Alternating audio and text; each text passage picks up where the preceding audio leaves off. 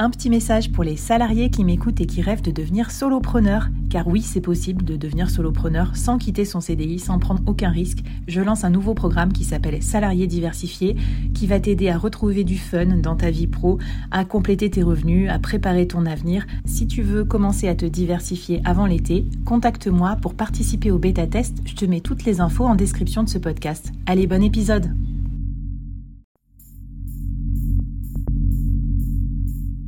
Quoi ressemblerait ton business si tu pouvais être épaulé par les meilleurs experts?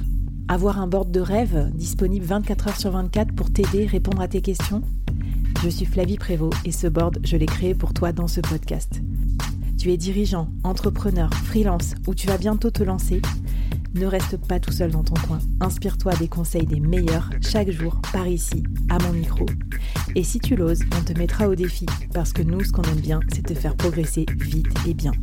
Alors bienvenue à toi, bienvenue dans ton board et bon épisode.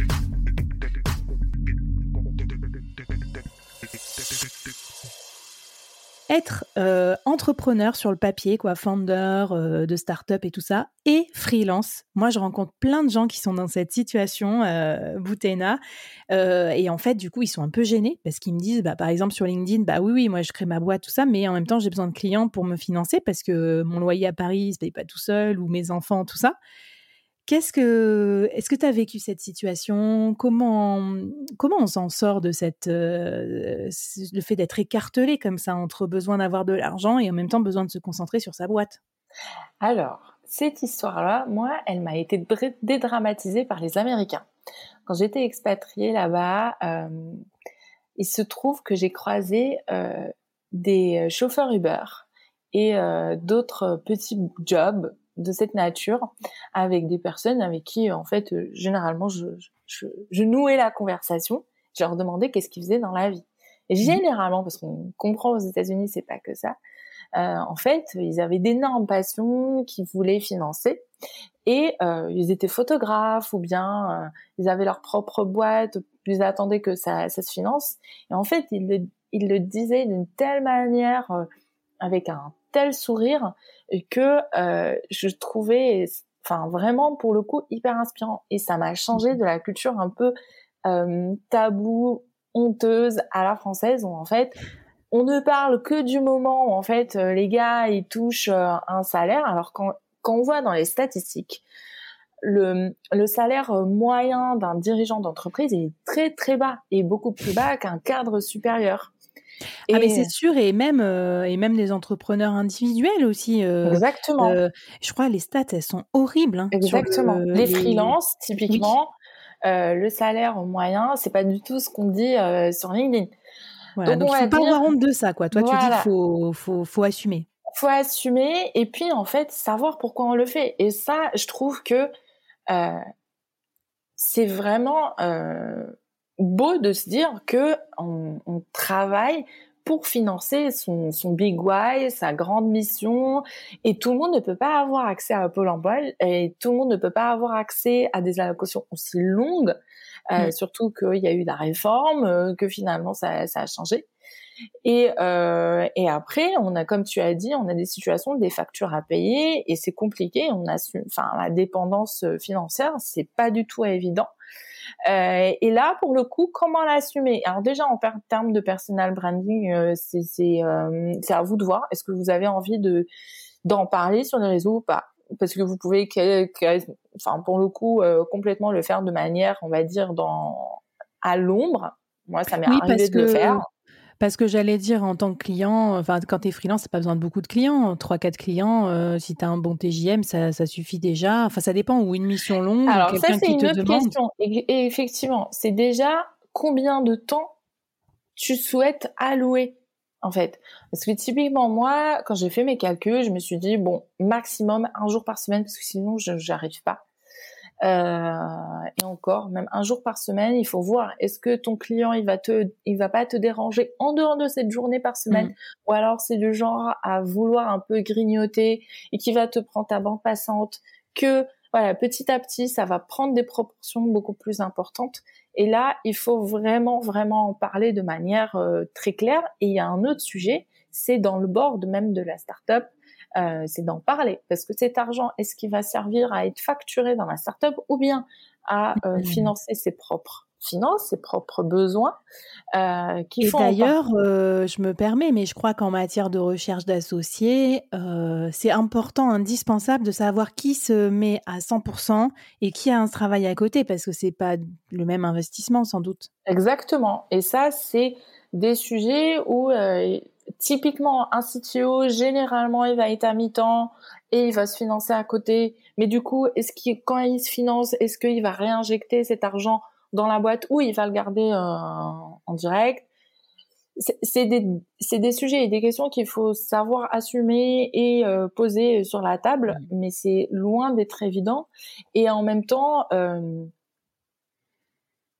il y a une question limite de, de choix, d'allocation. Et là, c'est vraiment une question stratégique de voir est-ce que ta boîte est en train de vivre quelque chose ce fameux plat, en fait, il y a, y a rien à faire.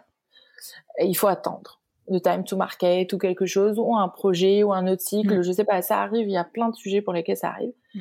Ou alors, euh, tu as vraiment juste besoin de cash tout de suite et du coup, il faut arriver à glisser ce temps-là. Euh, et ça, c'est vraiment des sujets où il faut donc le temps, euh, l'argent, la logistique et la culture la culture organisationnelle, que ce soit celle du client, celle de, ta boîte, mais même celle du client pour en parler euh, de manière de manière faire. Moi, ça m'est arrivé que j'ai voulu, j'ai eu des sollicitations auprès de startups. En fait, je vais te le dire sans, sans langue de bois, j'ai eu peur. J'ai eu peur parce que je me suis dit, en fait, c'est une super mission, mais la mission en question, elle risque de déraper et de prendre du mm. temps. Mm, mm. Et donc là, j'ai dit, en fait, bon, c'est pas du tout dans, ce qui ce qui était ma projection, mon besoin. Donc euh,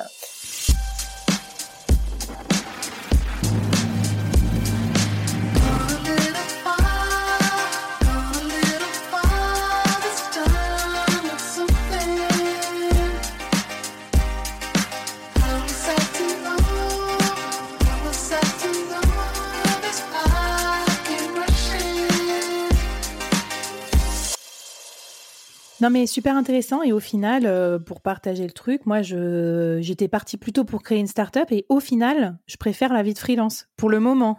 Donc aussi, ça a un certain risque parce que quand tu commences à faire des missions et que ça te plaît et tout, tu as raison aussi de dire que tu peux abandonner euh, ton projet ou le bah, reporter ou changer. Finalement, ça rejoint le, premier, euh, le premier épisode, c'est que finalement, ça permet aussi de tester jusqu'où tu, tu aimes ton, ton, ta startup ou pas? Est-ce que tu es attaché? Jusqu'où tu as envie de, de, rester dans ce mode-là, de tester? Ou alors tu as vraiment besoin que d'argent? Finalement, ça, ça rejoint. Ben moi, c'était pas, c'était même pas que pour l'argent, mais du coup, j'ai testé des choses que je pensais pas possible. Par exemple, le Web 3.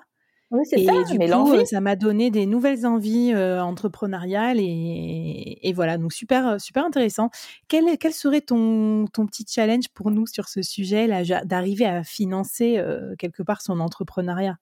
Alors, je dirais, euh, et c'est pas un partenariat, de se tester sur Malte ou mmh. sur n'importe quelle plateforme de freelance euh, et potentiellement de rejoindre un collectif ou de contacter des freelances à qui euh, avec qui euh, tu, sens que tu as un fit, ou bien que tu es proche, mais tu, tu poses des questions de manière faire. Euh, ne viens pas juste parce que je, je vois aussi sur LinkedIn que parfois il y a des personnes qui posent des questions mais finalement qui piquent des idées.